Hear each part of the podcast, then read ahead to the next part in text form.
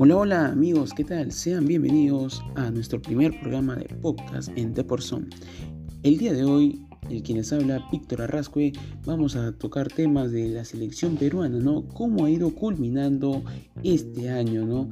Eh, si bien es cierto, ha sumado seis puntos importantes, en fase de eliminatorias Qatar 2022, Perú sigue con vida, está en zona de repechaje. Vamos a comentarlo, cómo fue estos partidos. Eh, saber que también ya se están convocando los posibles partidos amistosos de cara al otro año eh, para tener ritmo, ¿no? Para poder enfrentar en lo que resta de las eliminatorias, saber quiénes van a sumarse al plantel. Y también eh, comentar acerca de qué es lo que se le viene a Perú, qué le espera el próximo año, cómo viene también sumando los demás equipos, esto y mucho más aquí en Deporson. Comenzamos.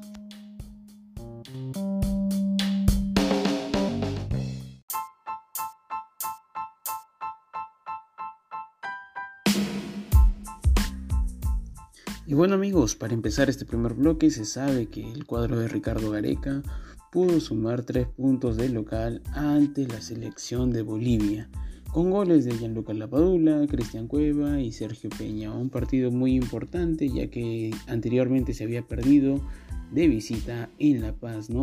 Tres goles y tres puntos que se van para el cuadro local, ¿no? Además de saber que también se enfrentaron de visita ante Venezuela, donde nada más y nada menos que en el Estadio Olímpico, ¿no? De Venezuela.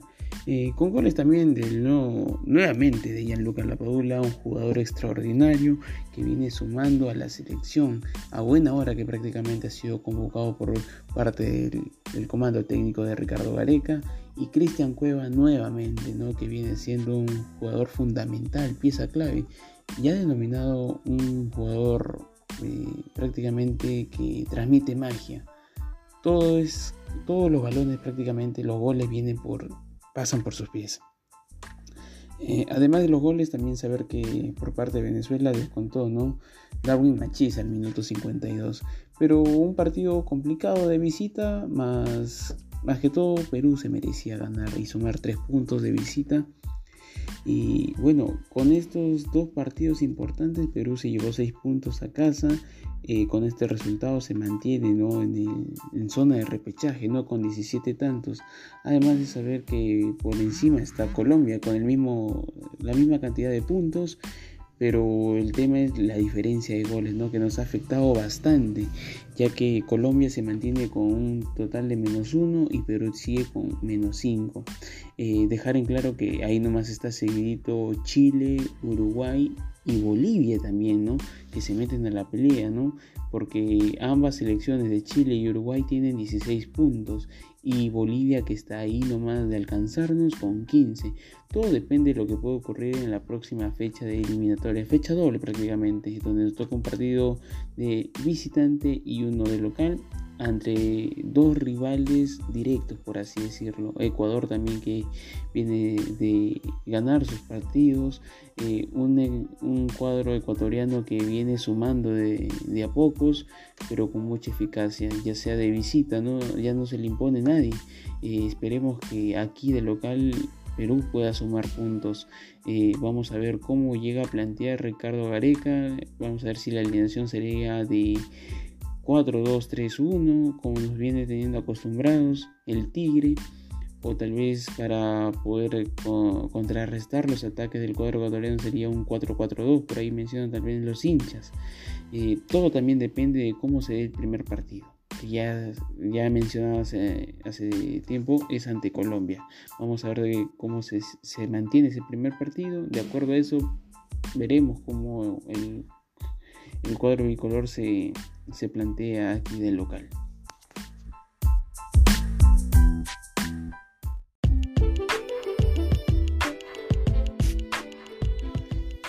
Bueno amigos, ya después de haberle mencionado qué partidos de eliminatoria se le viene a Perú eh, a finales de enero y a inicios de febrero, también recordarles que en la organización, ¿no? el cuadro dirigido por Juan Carlos Oblitas, ¿no? director deportivo de la federación, eh, está confirmando que se disputarán dos amistosos en el primer mes del año que sigue, en el 2022.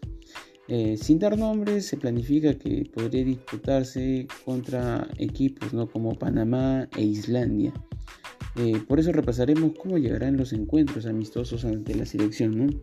Eh, por un lado tenemos a Islandia, ¿no? que llega eliminada de las eliminatorias europeas tras estar en un grupo ¿no? fuerte donde estaba Alemania, Macedonia del Norte, Rumanía, Armenia y Liechtenstein. Este, este cuadro perdió cinco partidos y solo ganó dos, Y eh, donde prácticamente con un empate de tres partidos no pudo llegar a la meta, donde anotó un total de 12 goles y recibió bastante, recibió 18 goles, ¿no? Eh, posicionándose en la penúltima, ¿no? Penúltima posición del grupo y lo cual no pudo obtener el boleto. Por otra parte tenemos al cuadro panameño ¿no? que juega en la CONCACAF.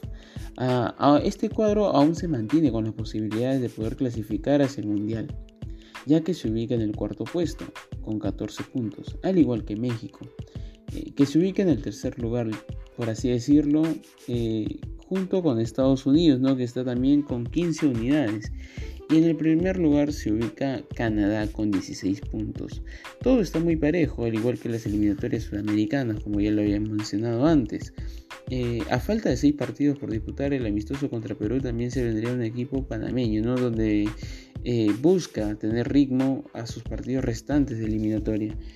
Vamos a ver cómo cómo el cuadro de Ricardo Gareca puede plantear hasta ante estos dos rivales que si bien es cierto ya se han enfrentado hace mucho tiempo, en el 2018, donde un partido culminó 3 a 1 a favor del cuadro nacional. Y también eh, recordarles que Perú ya se enfrentó ante Panamá en un amistoso en el año 2014, donde ahí dirigía eh, Bengochea, ¿no? ex director de Alianza Lima. Un Pedro Galese que también estaba dentro del cuadro, pero no era un titular fijo, pero ahora ya teniendo a un plantel muy sólido, vamos a ver cómo se puede plasmar ante estos dos rivales.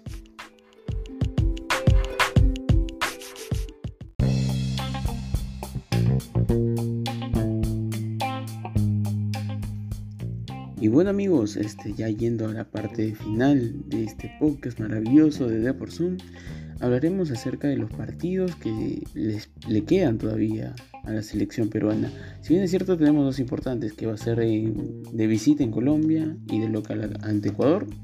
Y luego la selección peruana estaría viajando a Uruguay, a Montevideo, por así decirlo, al Estadio Centenario, donde se enfrentará a Uruguay. Eh, un cuadro que ya no estará dirigido por el maestro Oscar Washington Tavares, quien fue destituido hace un par de semanas, ¿no? Eh, un Uruguay que merece, merece sumar también puntos.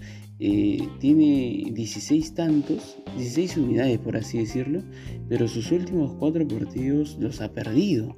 Y además de tener un empate, o sea, viene prácticamente con ansias de ganar.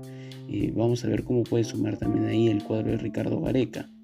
Luego de este partido tan eh, sensacional, Perú estaría culminando el 29 de marzo del próximo año ante la selección paraguaya. Eh, es su último partido, vamos a ver si es que Perú logra sumar ante este cuadro.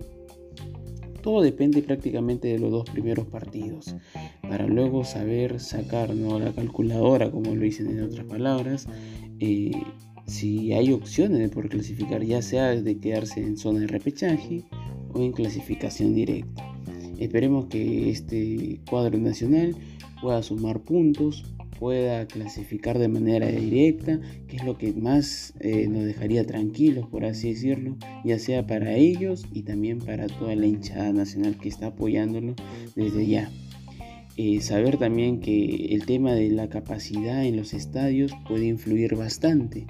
Esperemos que todo pueda salir bien, se puede incrementar la mayor cantidad de boletos, ya que esto influye bastante en el juego. Imponer el tema de apoyo, eh, causar, eh, intimidar más que todo al rival y hacer respetar nuestra casa, es lo que más espera. Esto ha sido todo por hoy aquí en Deporson. Recuerda que puedes seguirnos en todas nuestras plataformas digitales. Yo soy Víctor Arrascue y nos vemos en una próxima edición. Chao, chao.